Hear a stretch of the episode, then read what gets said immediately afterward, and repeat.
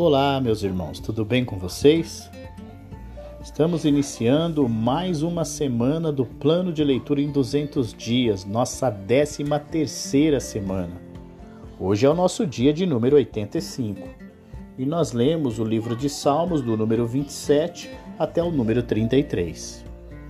No Salmos número 27, o salmista Davi nos mostra sua confiança no Senhor mesmo diante de situações praticamente impossíveis. O salmista está totalmente confiante no poder de Deus e na vontade de Deus para protegê-lo.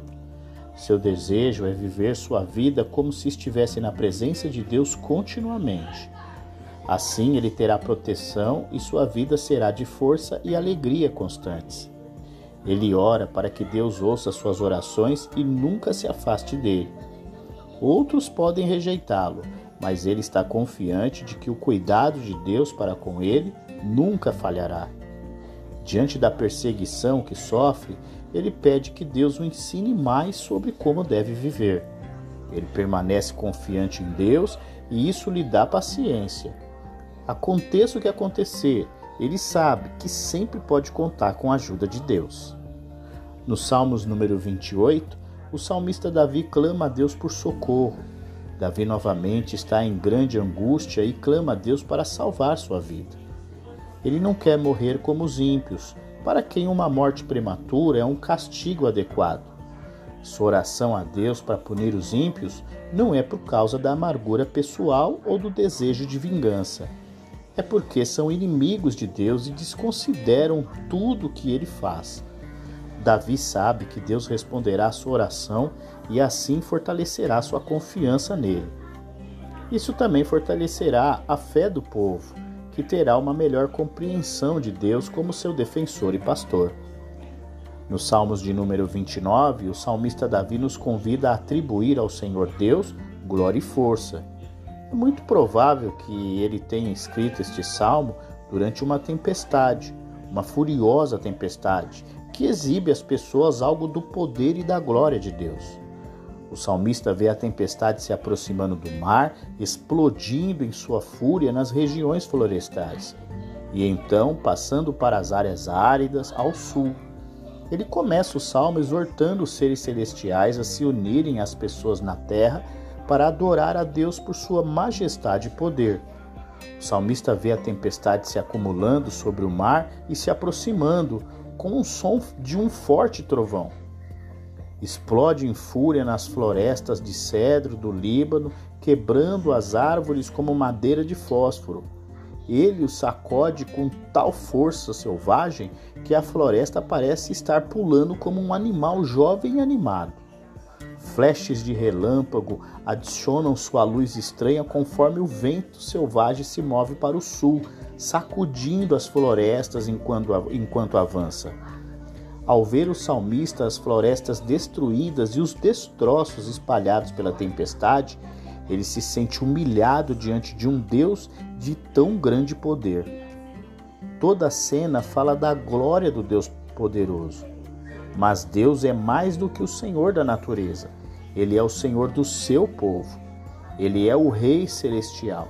E assim como tem o poder de enviar tempestades e acalmar, também está pronto para abençoar o seu povo com força e paz. No Salmos número 30, o salmista Davi exalta a Deus por seus contínuos e maravilhosos livramentos. Em algum momento ele foi tentado acreditar que seu aparato militar, muros e estratégias eram capazes de mantê-lo seguro. Relembrando a experiência, o salmista descreve algumas lições que lhe ensinou a prosperidade e a segurança levaram à autoconfiança e a intervenção destruidora de Deus foi necessária para lembrá-lo de que sua segurança dependia exclusivamente da graça de Deus. Sendo levado à beira da morte, ele clamou, perguntando o que Deus ganharia matando-o. Se ele estivesse morto, como poderia então louvar a Deus e servi-lo? Agora que Deus o resgatou, a tristeza é substituída por uma celebração alegre e a ansiedade é substituída por um humilde agradecimento. Nos Salmos de número 31, o salmista Davi suplica a Deus por livramento. Em sua aflição, Davi depende inteiramente da misericordiosa bondade de Deus. Ele conhece o caráter de Deus bem o suficiente para ter certeza de que Deus o salvará.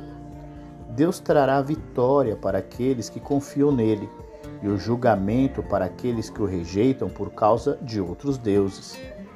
No entanto, a fé do salmista às vezes é abalada pela intensidade de seus sofrimentos. Ele se sente fisicamente e espiritualmente desamparado, quase ao ponto do desespero. Inimigos conspiram contra ele e amigos os abandonaram. Mesmo assim, ele confia no amor constante de Deus, crendo que Deus o livrará e o destruirá e destruirá seus inimigos. Ele sabe que o Deus em quem confia é fiel ao seu povo e lembra como Deus o salvou no passado. Ele exorta todo o povo de Deus a amá-lo e confiar nele com paciência e coragem. Então eles terão a força para suportar quaisquer problema que encontrarem.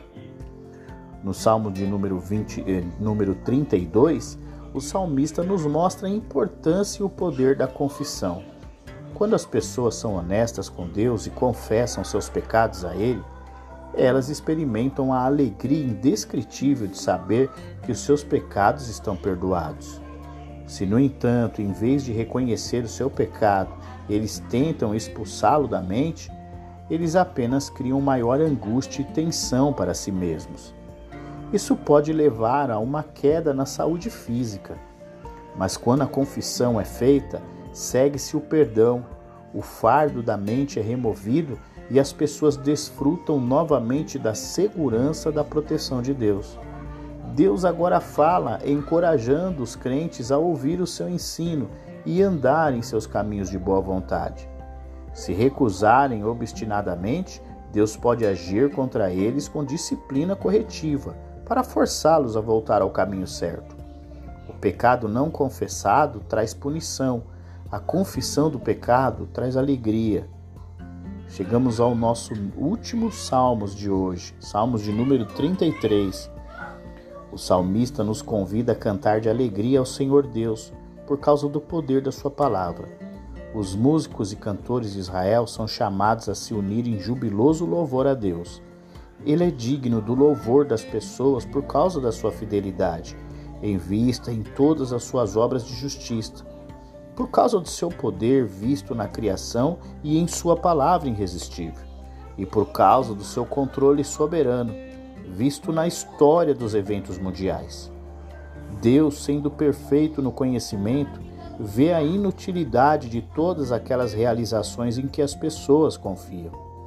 Acima de tudo, Deus é digno de louvor das pessoas por causa da salvação que dá àqueles que o temem ele lhes dá vida, proteção e provisão. Todos os que humildemente confiam em Sua misericórdia descobrirão que suas vidas desenvolverão novas qualidades de paciência, confiança e alegria. E assim nós encerramos o nosso dia 85 do plano de leitura da Bíblia em 200 dias. Estamos apenas iniciando a semana e vamos continuar navegando no livro dos Salmos. Eu aguardo você amanhã para o nosso próximo episódio. Até lá!